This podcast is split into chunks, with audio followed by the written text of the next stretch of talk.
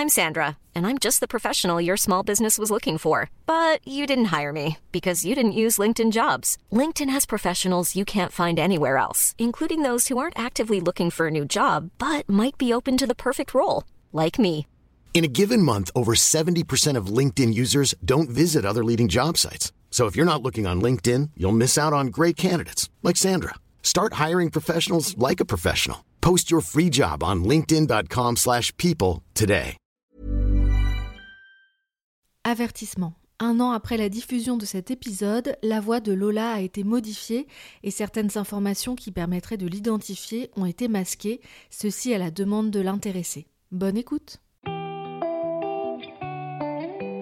Vous écoutez Nude, le podcast qui explore le monde actuel à travers vos témoignages sans filtre. Si ce n'est pas encore fait, n'hésitez pas à me rejoindre sur Instagram at nudepodcast. J'ai grand plaisir à vous lire, à connaître votre avis sur les épisodes et à échanger. À 23 ans, Lola poursuit des études de à la fac et mène une double vie de TDS, travail du sexe. Comment conjuguer cette vie avec l'université? En quoi cette activité a-t-elle révolutionné sa vie? Née dans un corps de femme, Lola a découvert il y a quelques mois sa non-binarité. Avec les clients, c'est toujours elle, mais dans l'intimité, c'est il. Comment faire cohabiter ces identités? Quel est l'impact de cette métamorphose sur sa vie? Lorsque j'ai préparé cet épisode et que j'en ai parlé autour de moi, la plupart des réactions ont été du rejet, de l'incompréhension, voire du mépris. Pour beaucoup, la non-binarité serait un caprice absurde, un effet de mode. Je dois dire que ces réactions m'ont déçue. Moi, je n'ai pas envie de juger, j'ai simplement envie d'écouter. Il en va de même pour l'escorte. Lola est un nom d'emprunt, ses propos ne reflètent que son expérience et son ressenti. Ils ne sont en rien représentatifs de l'ensemble des vécus TDS ou non binaires. L'épisode est divisé en deux parties, voici la première.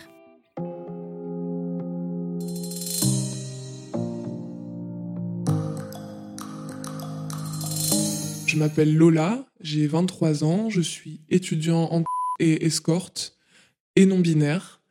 Je suis née assignée femme à la naissance, mais je ne m'identifie ni comme femme ni comme homme. Et je me genre au masculin. Lola a grandi dans le sud de la France, une enfance très heureuse avec une famille aimante et joyeuse. Après le lycée, Lola s'inscrit à l'université et suit en parallèle des formations de dont une à Bruxelles. Le TDS entre dans ma vie euh, bah, cette année, du coup, euh, en janvier euh, 2020. Donc, euh, je suis à Bruxelles dans une école de qui coûte très cher, que je me paye tout seul. Donc, financièrement, c'est pas le gros fun. Bon, après, je, je, m'en sors.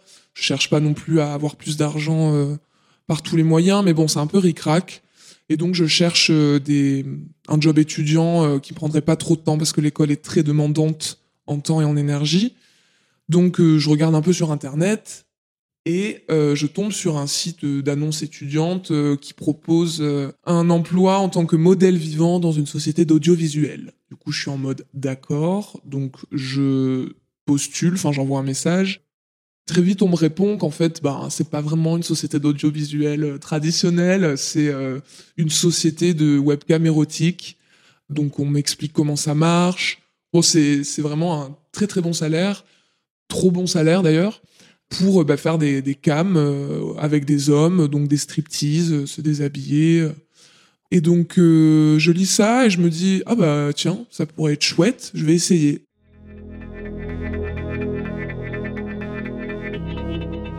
Et donc je fais une cam avec un client et je ne suis jamais payé. Donc en fait, voilà, après coup, j'ai compris que c'était une société qui n'existait pas, qui arnaquait les gens. Moi, je me suis pas mis en danger en soi parce que le rendez-vous s'est bien passé. Euh, j'ai pas montré mon visage. Enfin, j'étais, enfin vraiment, ça m'a fait ni chaud ni froid quoi. J'étais en mode, oh, c'est chouette. Euh, et le fait que je sois pas payé, bah, c'était chiant pour l'argent, mais je me suis pas senti euh, trahi ou agressé quoi. Ça a juste été euh, dommage pour moi. J'aurais dû mieux me renseigner sur euh, ce que c'est du coup le travail du sexe, comment sont payés les cam girls et les cam boys, etc. Quand même, euh, bon, j'ai essayé euh, vite fait euh, de récupérer ma thune en allant voir le syndicat de travail du sexe à Bruxelles. Donc je suis allé les voir pour leur raconter, leur demander ce que je pouvais faire. Ils m'ont dit bon, honnêtement, on est là si jamais il y a un problème, mais tu peux dire bye bye à ta thune, quoi. Une première expérience qui était donc une arnaque, mais une porte s'ouvre dans l'esprit de Lola. Déjà, en voyant que ce, cet assaut existait, je me suis dit, punaise, mais en fait, euh, ok, le TDS, c'est plein d'autres trucs. Et bon, moi, je, m'étais déjà un peu renseigné avant, je savais ce que c'était le travail du sexe. C'est juste que bon, je, je m'y intéressais pas de ouf, quoi. Mais j'avais pas d'a priori ou de stigma ou, là-dessus. Et donc, euh, après cette mésaventure, euh, je me suis mis à m'abonner à des comptes Instagram sur le travail du sexe, tenus par des travailleuses du sexe, qui racontaient un peu leur quotidien et qui parlaient aussi de la loi et de comment ça se passait. Et donc, euh, par curiosité, je suis allé un peu fouiner euh, sur les sites d'escorting euh, belges. Je regardais les annonces, j'étais là, waouh, d'accord, c'est comme ça que ça se passe, les tarifs, ok. Et je me souviens que j'ai même, j'ai même envoyé des messages à des travailleuses du sexe pour leur demander conseil. Et il y en a vraiment qu'une qui m'a répondu, mais en fait, enfin, c'est, il faut vraiment pas faire ça. il faut vraiment pas faire ça parce que, bah, de une, ces gens n'ont pas que ça à foutre d'être euh, coach en TDS. euh.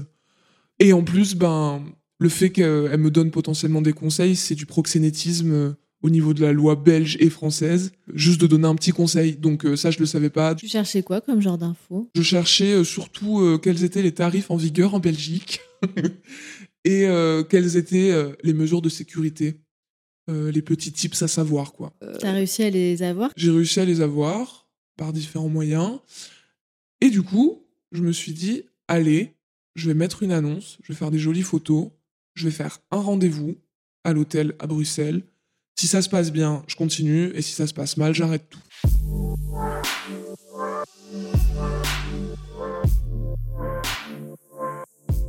Donc comment se passe ce premier rendez-vous? J'étais très stressé.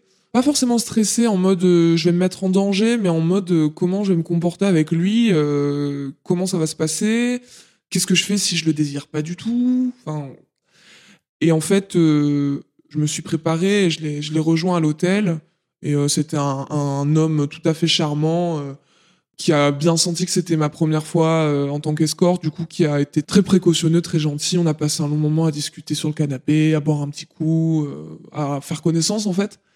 Et après on voilà, on est passé aux choses sérieuses entre guillemets. Et en fait, ben je me suis rendu compte en deux secondes que j'avais aucun problème à faire ça quoi. Je n'avais aucun problème à faire ça. euh, J'étais hyper à l'aise. Et le, mec me mettait à l'aise aussi. Ça s'est fait en discutant, ça s'est fait dans la communication. C'était même très agréable pour ce rendez-vous-là, en tout cas. Et même euh, pour l'anecdote, j'ai dépassé l'heure prévue tellement on a discuté et tellement voilà. Et donc je m'en suis rendu compte et j'étais en mode merde. euh, Bon, bah du coup, il faut que j'y aille, mais en même temps, je suis resté 40 minutes de plus. Et en fait, il m'a payé les 40 minutes. Donc je suis reparti avec plus d'argent que prévu. Il m'a même payé le taxi au retour. Et, et quand je suis sorti, j'étais vraiment en mode waouh, quel pouvoir. Je l'ai vraiment vécu comme un travail, mais ça n'a pas été difficile pour moi. Et, euh, et cet argent, euh, bah, je vais pouvoir faire mes courses pendant deux mois. Enfin, yes, yes, bien sûr, je continue. À partir de ce moment, Lola devient TDS, avec un ou deux rendez-vous d'escorte par semaine, toujours à l'hôtel, à côté des études et de sa vie de tous les jours. J'ai mis une annonce euh, sur un site dédié avec euh, bah, une description, des photos, enfin comme une annonce euh, bah, pour te vendre, pour quoi que ce soit, hein, que ce soit pour faire du jardinage ou pour du sexe, bah, tu te, voilà, tu dis ce que tu sais faire. Enfin non, même pas ce que tu sais faire, mais ce que tu as envie de faire, ce que tu n'as pas envie de faire. Euh, c'est la base parce que sinon euh, le client euh, bah, peut faire des choses que tu n'as pas envie de faire. Donc tu sais quand tu couches avec quelqu'un que tu as rencontré au bar. Bon, tu te poses pas avant de coucher en général en disant alors alors je pense qu'il faudrait le faire. En général, tu poses pas en disant euh, moi j'aime faire ça mais j'aime pas faire ça. ça se fait un peu dans le moment, euh, ça doit être consenti mais des fois bon, tu peux un peu dépasser certaines limites. Enfin moi en tout cas, ça m'est déjà arrivé. Alors que quand tu as un rendez-vous avec un client en considérant que c'est un client respectueux et très bien comme il y en a beaucoup quand même, tu dis euh, voilà, moi je fais une fellation mais que protégée ou pas ou je fais la sodomie ou pas. Et en fait, c'est calé, c'est cadré. Enfin, moi, je vais jusqu'à caler euh, si j'embrasse ou pas, quoi, tu vois. Alors, en ce moment, non, car Covid, mais sinon, j'embrasse avec supplément. c'est un cadre très précis qui est sécurisant finalement. Moi, je demande une photo du visage, surtout dans la ville où j'exerce maintenant en France, euh, parce que j'ai passé beaucoup de temps dans cette ville, donc euh, c'est juste pour être sûr que je ne le connais pas dans la vraie vie, ce qui serait assez gênant finalement. Mais je, moi, j'ai pas de critères physiques euh, particuliers, c'est juste aussi une question d'honnêteté. moi, je mets des photos. certes, il y a pas mon visage, mais bon, je m'expose pas mal, donc toi aussi. Après, euh, en général, euh, le client envoie un message et puis on, en discute plus dans les détails euh, en privé, quoi. L'annonce, ça sert juste à donner une, un premier aperçu de la personne, de, de, sa vibe, de, de ce qu'elle aime faire ou pas. C'est un peu comme sur les sites de rencontres, hein, finalement. Mes clients, je les choisis bah, dès le premier message, en fonction de comment il est formulé, comment la personne se présente, et comment elle formule sa demande. Je vois direct euh, s'il y a un premier contact qui va se faire. J'aime recevoir des messages avec une jolie introduction, bien travaillée et une vraie demande et pas juste salut bébé ça va, enfin tu vois. Mais euh, enfin j'en reçois beaucoup hein, des comme ça, donc c'est un peu énervant. Sur la quinzaine ou vingtaine de messages que je reçois par jour, euh, il y a plus de 80% qui part à la trappe, hein, où je réponds même pas. C'est beaucoup de t'es dispo dans une heure ou euh, des gens qui en fait vont négocier mes pratiques ou mes tarifs. Surtout que, enfin, ça me flingue parce que j'ai fait un site, tu vois, où j'ai mis tous mes tarifs. Mes enfin, c'est hyper détaillé le truc, ça m'a pris des jours à le faire. Mm. Et en fait, c'est ça aussi le problème, c'est que les clients en général ne lisent pas l'annonce. Et donc, c'est beaucoup de répétitions, c'est beaucoup de travail de secrétariat, beaucoup de relationnel. Et je suis pas payé hein, pour ça. Hein. Je suis pas payé pour passer mes journées à longueur de temps à, répondre aux messages, à gérer les fantasmeurs, à gérer les, lapins potentiels, à gérer les, les micro-agressions aussi, parce que des fois je me fais insulter, parce que je dis non, parce que le mec a négocié mes tarifs. c'est quand même une vraie charge mentale. La partie cachée de l'iceberg, Lola passe plus de temps derrière son téléphone que dans les hôtels. Je me définis des moments où je regarde les messages. Donc en fait, j'ai les notifications désactivées et je regarde que quand euh, j'ai envie de regarder. Parce que sinon, ben, c'est euh, littéralement, si ton annonce plaît, tu peux passer ta journée entière à répondre à des messages. Enfin, c'est vraiment hyper chronophage. Et tu as des clients hyper chronophages aussi, qui t'en demandent beaucoup, beaucoup de. Voilà, enfin bon, qui te qui t'arnaquent complètement, euh, qui veulent obtenir des messages suggestifs pour. pour rien réserver à la fin, enfin bon bref. Donc ça c'est déjà très lourd. Donc c'est pour ça que je me réserve des plages euh, de, checking euh, d'applications. Moi, je j'y passe pas plus de deux heures, ce qui est quand même déjà énorme. Quand je vois que j'ai un message potable et qui me convient, je réponds. Euh, on s'appelle aussi parce que moi j'aime bien appeler mes clients avant rendez-vous pour avoir une idée de la voix, du feeling, de l'énergie de la personne. Ça m'a déjà permis de refuser aussi des clients. Puis comme ça, on définit bien ce dont on a envie où ça va se faire, comment ça va se faire, etc. Parfois, il y a des clients qui ont des demandes un peu spécifiques, parce qu'en tant qu'escorte, on peut aussi me demander de juste faire de l'accompagnement en soirée, euh, au théâtre, au restaurant, sans forcément qu'il y ait euh, une relation intime derrière. Hein. Ça m'est déjà arrivé de juste aller au restaurant avec un client. Et pour des longues soirées comme ça, euh, bah, le client peut parfois demander une certaine tenue ou, ou quelque chose potentiellement, euh, si j'ai pas la tenue, me donner de l'argent pour que j'aille acheter euh, la tenue. Donc c'est un temps à prendre en plus finalement, où il faut voilà, il faut faire du shopping. Bah, je sais pas. Après c'est des trucs très cons. il faut racheter des collants, racheter des bas, racheter de la lingerie occasionnellement, du maquillage. Comment tu mènes un peu cette double vie d'étudiant, escorte? Est-ce que parfois tu as un peu l'impression de mener une double vie? Ouais, de ouf. Mais euh, en vrai, j'aime bien. enfin, moi, ça me dérange pas trop. C'est pas difficile à gérer hein, en soi. C'est comme gérer un planning euh, où tu as plusieurs activités parallèles, plusieurs boulots. Mm. Euh, bah voilà, moi j'ai des j'ai des places de des plages de la semaine dédiées à un potentiel rendez-vous d'escorte. Puis d'autres journées où non, je suis en off, même des semaines où je suis en off parce que j'ai beaucoup de travail. Donc oui, en fait, je, compartimente clairement les deux et je suis très fort en organisation, donc ça se passe bien. J'ai jamais eu de problème de trucs qui se chevauchent ou quoi. Quand c'est trop serré, euh, bah, je, mets un peu de vide et puis voilà. ça se fait bien. Hein. Les clients, euh, c'est tout le monde. N'importe quel homme peut être client. Hein, c'est vraiment. Euh, moi, je pense même que dans notre entourage, il y a des, il y a des hommes dans notre famille qui ont fait appel à des services. C'est sûr. Le client type, bah, c'est quand même un, homme qui a une situation stable et aisée euh, financièrement, en règle générale, même si ce n'est pas toujours le cas. Euh, c'est un homme blanc euh, qui a la quarantaine ou la cinquantaine, qui est souvent marié, qui voilà voyage beaucoup, travaille beaucoup et qui de temps en temps a juste envie d'une compagnie agréable pour quelques heures à l'hôtel pour se changer les idées et voilà, avoir une petite relation euh, sympa avec, euh, avec une escorte ou un escorte. Après, euh, il y a des rendez-vous qui sont moins fun, hein, bien sûr, c'est pas toujours. c'est pas Pretty Woman, hein, même si j'ai le privilège de choisir des clients assez raffinés, assez, assez sympas et, et bien, bon, il y a quand même des clients classe qui sont hyper relous, ou même avec qui t'as zéro affinité dans la conversation. ça arrive, quoi. mais c'est le taf. Les clients ne t'attirent pas toujours, j'imagine. Comment tu fais quand c'est pas le cas? Je fais quand même parce que le consentement, c'est pas juste euh, un désir, euh, une attirance sexuelle ou, euh, ou romantique. Moi, mon consentement, c'est l'argent. Et on, couche avec des gens pour plein de raisons qui sont pas forcément le désir. Donc, bah, ça me pose pas de problème, quoi.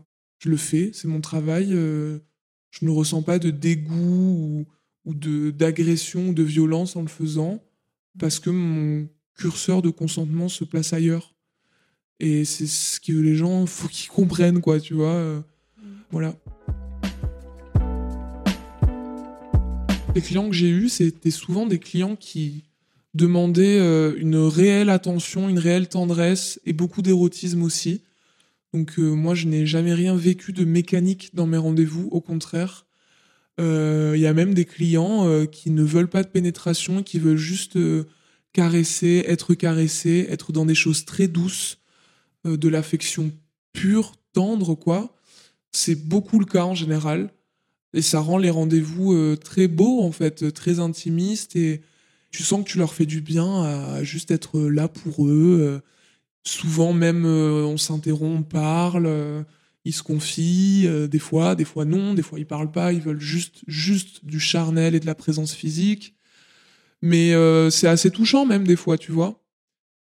Tout comme des fois, oui, ça peut être un peu plus mécanique et un peu plus euh, comme un coup d'un soir, un peu plus bestial. Enfin, je sais pas trop comment dire. Ça, ça arrive aussi. Moi, les deux me vont, hein, très clairement. Il n'y a pas de problème, quoi.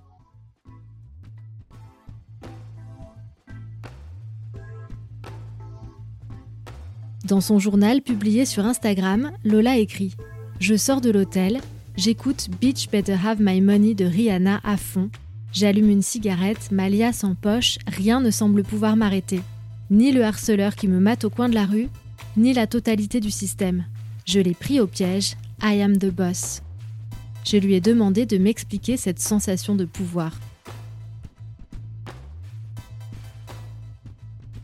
J'ai une liasse de billets dans ma poche, et euh, je me dis, ben, dis donc, euh, ça m'a pas, euh, moi, personnellement, demandé tant d'efforts. et le mec est riche, il vient donner quand même une sacrée somme, enfin, ce que je considère être une sacrée somme à ce qui pense être une jeune femme. Et derrière, moi, cet argent, je, vais, le dépenser pour me faire plaisir, pour faire plaisir à mes amis, donner à des assos, donner à mes collègues. et ça, il en sait rien. Et enfin, du coup, j'ai un peu l'impression c'est ce que je dis souvent de faire du ruissellement en fait. Parce que finalement cet argent il vient des portefeuilles des riches, donc des gens, euh, après j'en sais rien, mais qui vont pas forcément euh, faire don de leur argent euh, de façon consciente et bienveillante, enfin je sais pas, mais voilà. Et en fait moi je prends cet argent et vraiment je, je le fais ruisseler dans des vraies choses, enfin, en tout cas j'essaye quoi.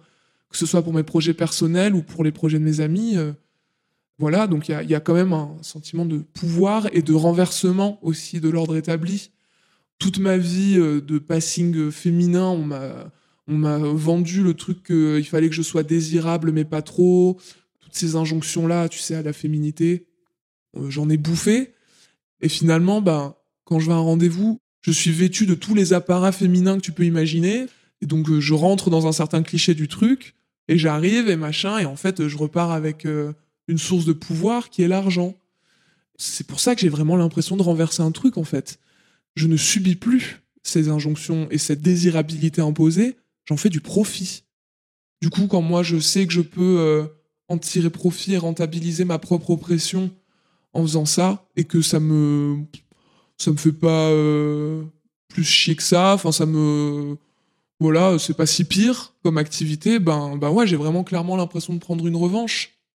C'est un truc. Euh, ben vous, vous pensiez pas que je pouvais le vivre comme ça, le faire comme ça, mais si.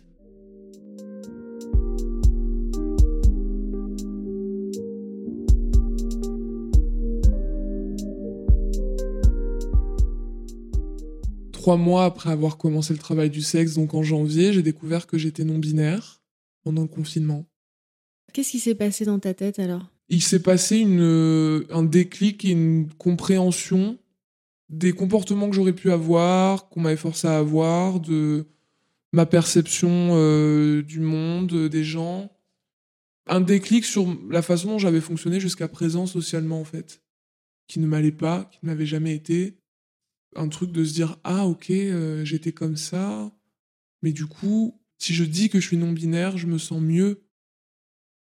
Moi euh, j'ai très bien euh, joué le jeu de la fille de façon totalement consentie même je m'y suis amusé bon c'était vraiment pas tous les jours facile hein, parce que grandir femme bon c'est se confronter à beaucoup de merde hein, quand même en termes de non-confiance en soi, de, stigmatisation, de, violence. Donc j'ai joué le jeu quand même. Après, euh, ben ouais, je me suis rendu compte qu'il y avait des trucs qui m'avaient quand même grave fait chier. Euh, et puis des, des comportements que j'avais adoptés euh, de façon forcée, que ça m'avait laissé quelques petits traumas, que ça m'avait fait du mal.